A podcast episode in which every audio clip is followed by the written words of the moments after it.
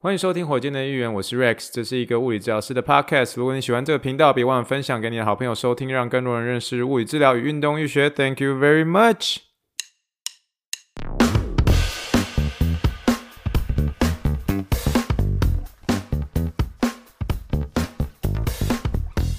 Morning, morning, good morning. Think big, dream big, and let's make it to the rocket. 今天是二零二二年六月六号，欢迎收听第九十点一集的火箭队议员。各位听众大家好，你好，你好，你好，让我们听听一听气泡水的声音。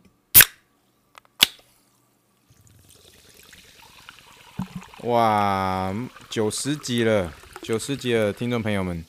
呃，一转眼真的是做了火箭队预言做九十周了。哦，再做十周就要迎向火箭队的一员做满一百周哦，真的是哦，觉得九十这个数字是嗯不可思议的。走到现在，用气泡水跟所有听众们啊、来喝一杯，喝一杯，喝一杯。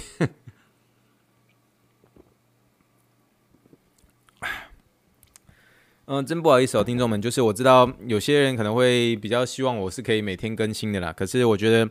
现在如果是这样子的一个节奏的话，其实对我而言，其实适应的还算是比较自在很多了哦，自在很多了。就是假设每两天更新一次的话，其实我文章几乎都写好了。我在猜哈，过去这三个月哦，你我可以想象，就是说我被一个人叫做 Rex，然后那个 Rex 是我老板，然后他叫我这个过去那三到四个月每天要做日更。然后那个日更真的是有些时候没有办法日更的时候想办法，可是今天如果日更过后突然自变成两天更一次的话，诶，瞬间就突然会发现说，诶，真的是可以把时间利用起来这样。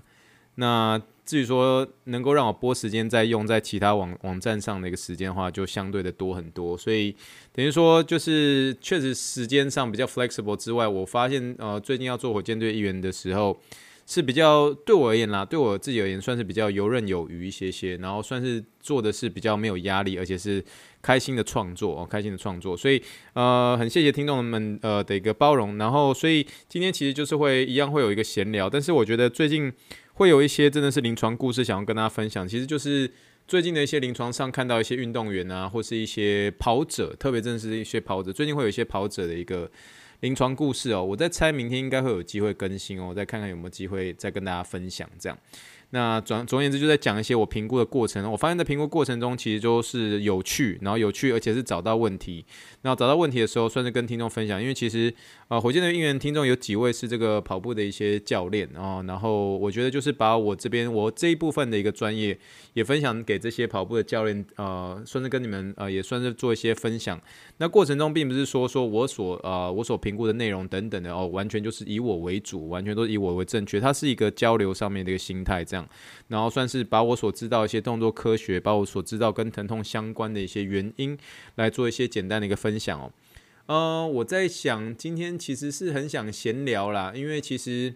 嗯，我快速快速讲一下好了。其实最近呃有遇到一些事情的那些事情，我发现其实在自己的处理的一个成熟度上，我觉得已经算是，嗯，已经算是好像跳脱那时候可能二十八岁二十。九岁或者三十岁那时候，可能刚考到执照的那样子一个心态。比如说，今天有一个病人突然之间在呃动完手术之后到你这边，然后一开始他可能状况恢复很好，可是大概两三天之后，然后再来你这边，然后你你做了一模一样的事情，你只不过是把他的一个重量提升了一阶，然后或者是他所拿的一个重量多了，比如说两磅，然后隔天之后他整个是痛到弯腰弯腰这样，然后当然那个。他的先生啊，就可能就是真的会，真的会，嗯，脾气变得很不好，然后包括病人本身也脾气变得很不好，然后真的就是会以你为主，就是很喜欢用这句话就来喝阻你，这样就说，自从我上次看了你之后，我整个人痛到不像话，这样，然后就几乎把所有错都怪罪在你哦。那个时候当下，其实我不晓得，可能最近有听到这个，嗯，瓦基这个呃，下一本读什么，在讲一些有关于你面对一些这种挫折，或者你面对一些那种呃可能之间的一个变化上面的一个心态转换。有时候你遇到一些事情不顺遂的时候，你要立刻把它想象说，这个其实就是给你一个机会。你与其把它当做是一个危机，你把它当做是一个有可能会成为你的呃变得更好的一个机会哦。所以一样以这样的一个心态去看，就是能够。包容更多在生活上的一个不完美，就是你不可能在所有的每一个病人来做治疗的时候，他们可能就是每次都是进步，每次进，不可能嘛。这个就像是呃一个股市一样，上上下下有有这样的一个波动。可是当你那个波动到下面的时候，你要想办法把它拉回起来。可是当别人在指责你的时候啊，就是真的是他们，你你要你要想象嘛，今天如果是说真的是病人嘛，没有关系，他们就是真的是在痛的一个时候，可你怎么样是很有耐心，而且是很沉稳的跟他解释说到底究竟发生了什么事，而且可可以在两个人都在同时在发发脾气的时候，你可以稳稳的做你自己想要做的评估，然后告诉他们说。哦，原来痛发生什么事情？然后这个时候你要用什么样的一个方式来立刻把疼痛压低？压低之后，然后带他做什么样的运动？结束回去之后，你可以保证说他隔天起来他状况会好很多。我觉得这中间其实我中间花了一些些简单的一些呃沟通上的一些技巧。那或许会有机会跟大家做一些分享，可是呢，我觉得最大的一个关键其实是你当这个病人他们两个人已经在发火了，在发脾气，然后把所有怪错都责责怪在你身上，这个我我跟你讲，真的是在临床上大有人在，一堆人都会这样子了。这个其实我记得好像大概半个月前的时候也呃不半年前的时候，好像也跟大家跟大家分享过另外一个这个黑人的这个嗯怎么样？我记得是一个黑人的一个。呃，四十岁、五十岁的一个妈妈的，然后一个妈妈这样，然后也是说，我上次自从做了你的这边之后，我整个痛到不像话，一样又是这句话，然后好像要把错全部都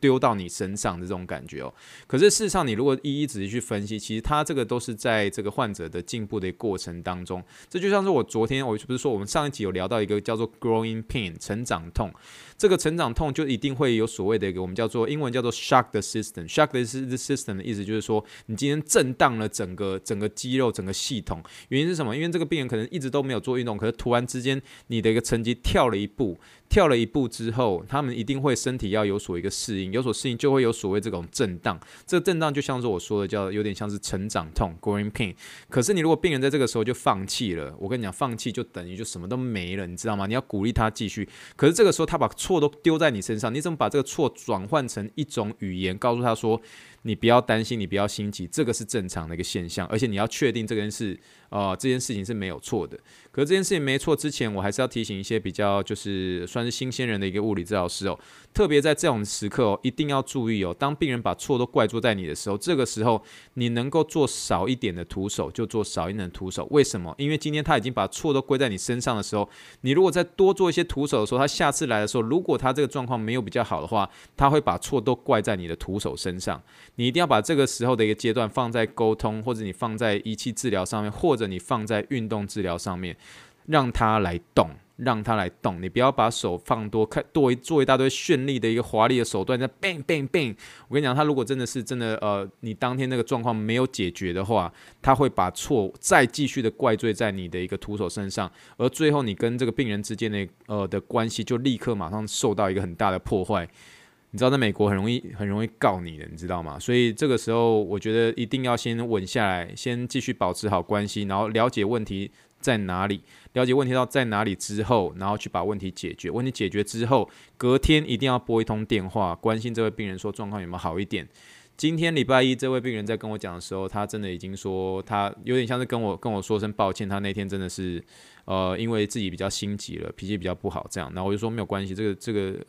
我遇到这种情形大有人在，可是你一定要相信我们在带你的这一段过程当中会有这样子的一个波动，所以我觉得这个就是我自己还蛮庆幸说，呃，过去的一些经验有帮我很多。那我只是说透过今天，呃，虽然没有办法巨细靡遗告诉说这位病人，呃，告诉大家说这位病人到底发生什么事，可是我这件事情你说还会还会不会再发生？会，一定还会再发生，也许在每半年、每三个月都会有这样子类似的一个病人会发。发生，可是你每一次每一次的时候，你都已经会快抓到你怎么样去解决问题的方式，而且你在你每次做一次治疗的时候，你也其实对你自己是要有信心的，因为你真的是有评估过后去做这样的一个运动，去做这样的一个治疗的时候，代表是你确定你这些东西是对人对病人是有帮助的，是对病人不会有害的，所以你就不会有这种就是像病人在指控你的时候。你更不应该指控你自己，你应该要站稳自己脚步，说我做的东西绝对没有错，这中间一定是你的身体在做一些适应上的一些东西，你去解释到为什么会这么样子。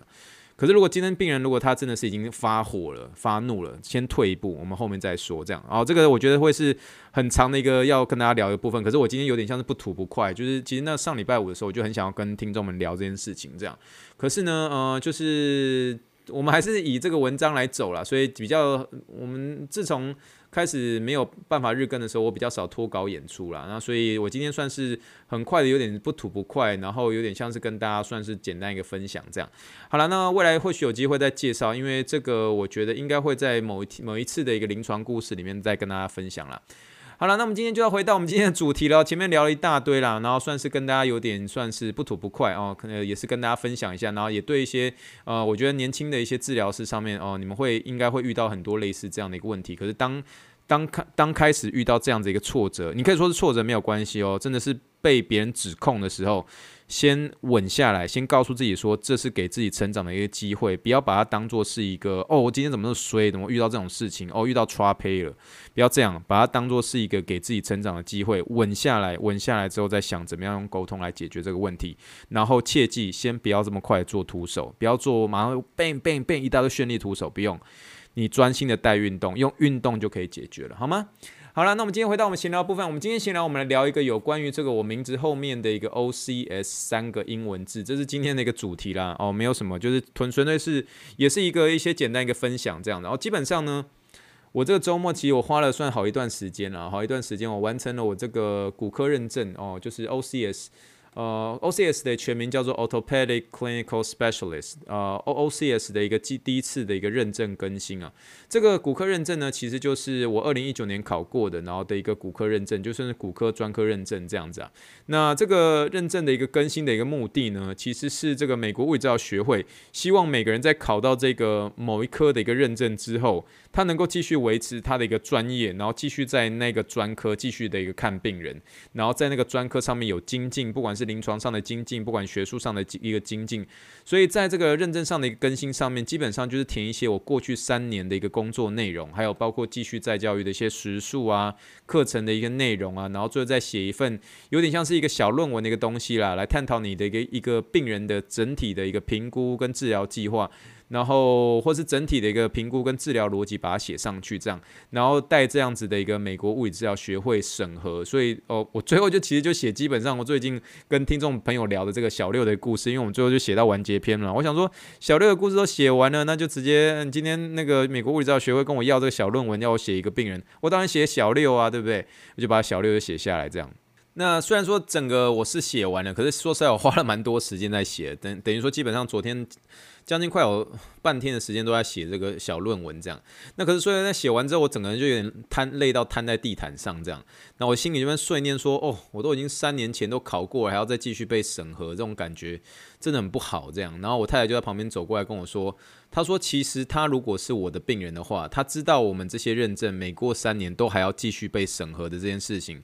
她她觉得。”他觉得是很放心的，因为他会觉得说，至少这个人考过这样的一个认证之后，他仍然持续的在精进，而不是说你今天考过了这个骨科认证啊，就把它当做是考上台大一样啊，反正这个台大这个学历，我考到这个台大的学历，他就跟着我一辈子了啊。那然后然后马上就是，比如说我今天考到这个骨科认证，然后我就冲去卖这个凤梨酥啊、牛轧糖，然后不管不管骨科物理治疗，也不管物理治疗了，这样就跑去卖凤梨酥跟卖跑去卖牛轧糖这样。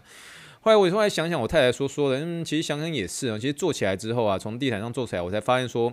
其实我回忆我考这个 OCS 呃的这段期间，就是骨科认证，其实对我而言，其实也是一个漫漫长路啊。这过程中，其实我好像很久很久，真的是老听众老听众，听很久的听众们才记得我跟大家聊这个故事。可是我我想，因为最近还是有一些新的听众嘛，所以我再聊一次好了。那其实这个 OCS 这个美国骨科物理治疗认证呢，其实在背后真的要花。花蛮多心血来做努力跟准备，尤其是你第一次考过这件事情，也就是我三年前，二零一九年考到这件事情。那除了你在看病人的时候，你要符合学会他所规定的一个时数，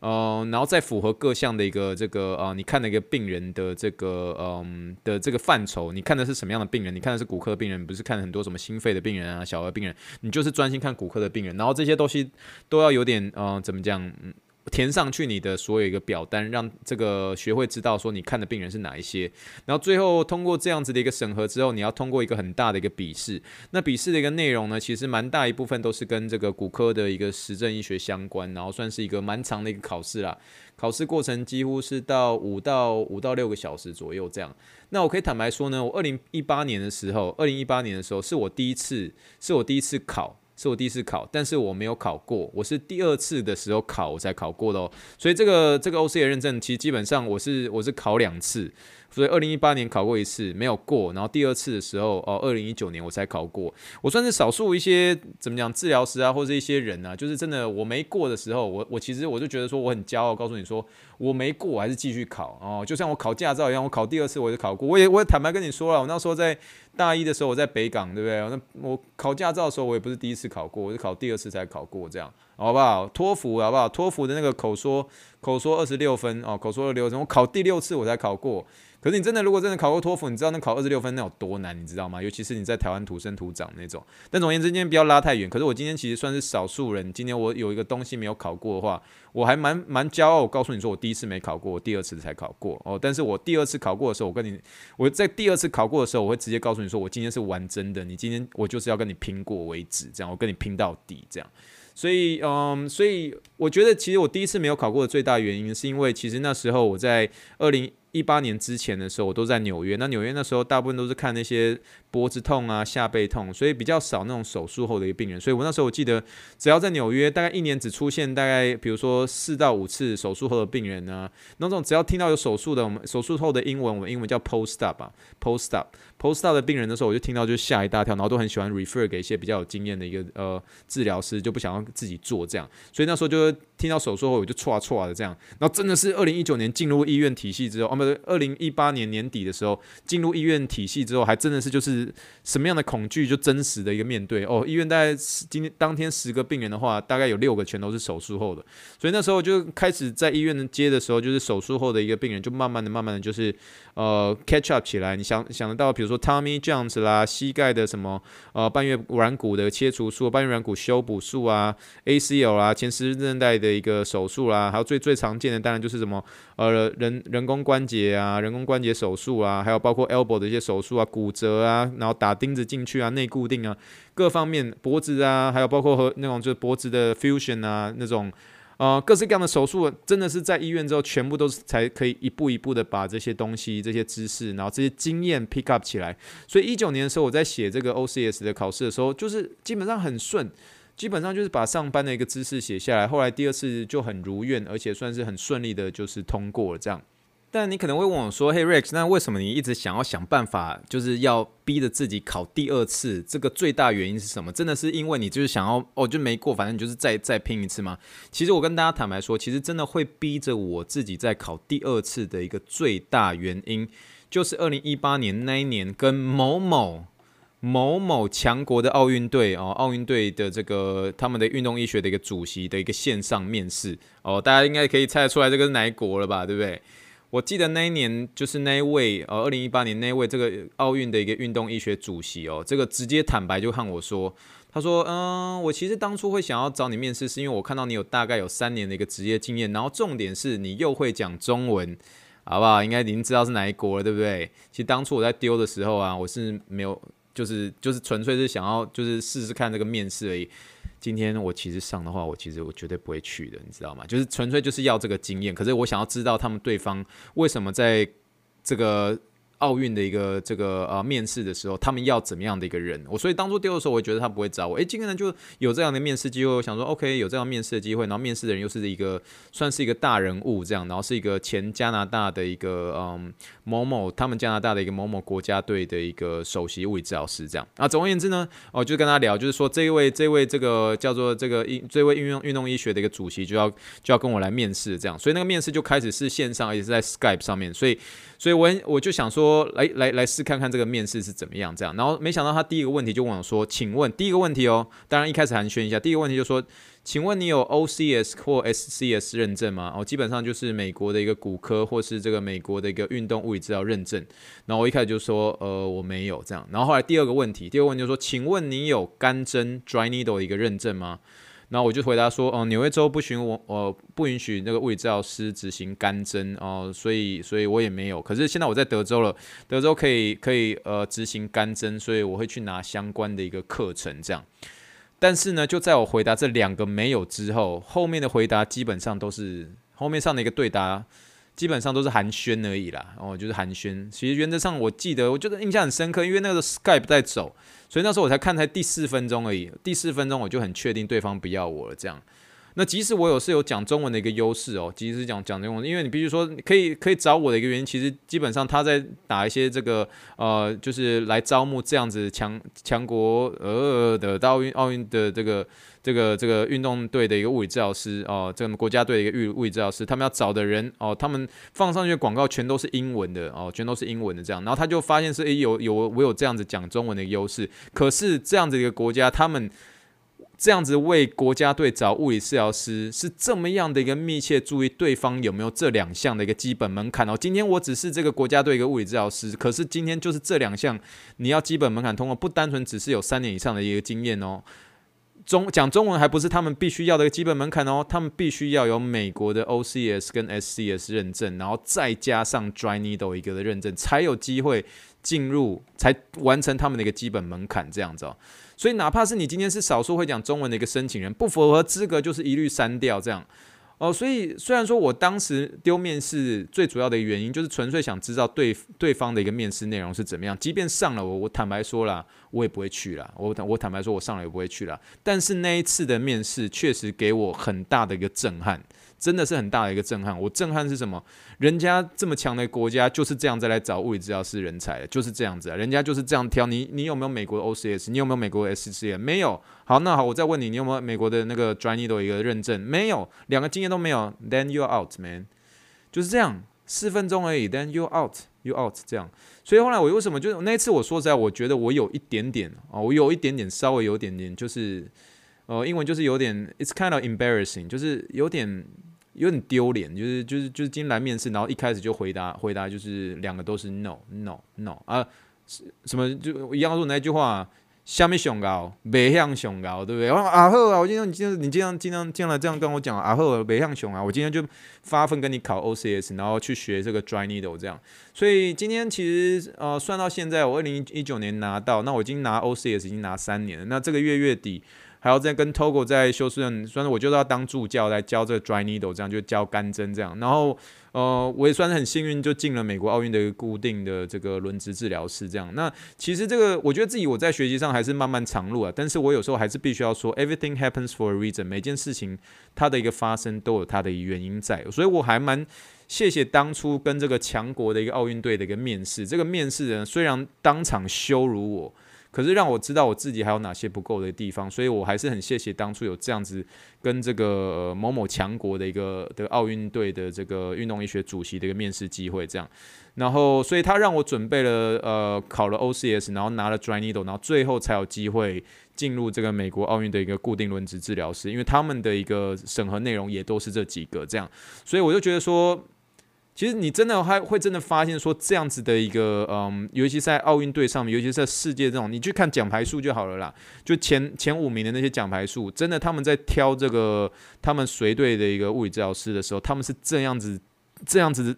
严格的去审核你。你今天讲中文呢，人家还觉得说啊，那你你也还好而已啦。你今天就是没有没有没有这样两个认证，你这基本门槛就没有过，所以那时候真的是给我很大的一个震撼。这样，总而言之呢，就是最后反正我缴交了这三年的一个审核资料，其实算是心情算是很踏实啦。当天晚上呢，我又吃了两颗肉粽，那所以。我只能说，就是跟大家分享一个我当初考这个 OCS 的这过程的一个漫漫长路，然后有点像是说跟大家介绍我这个名字后面的一个 OCS 的三个英文字。你如果上火箭队议员的时候，你看到比如说我的就是认识我的那一篇，你会看到我的名字上面写 Cha Hong，然后 Rex Chen，然后后面写 PT 就是物理治疗师嘛，DPT 就是物理治疗师博士嘛，然后后面有一定会有个 OCS 在这上面，因为这个其实就代表说我过去。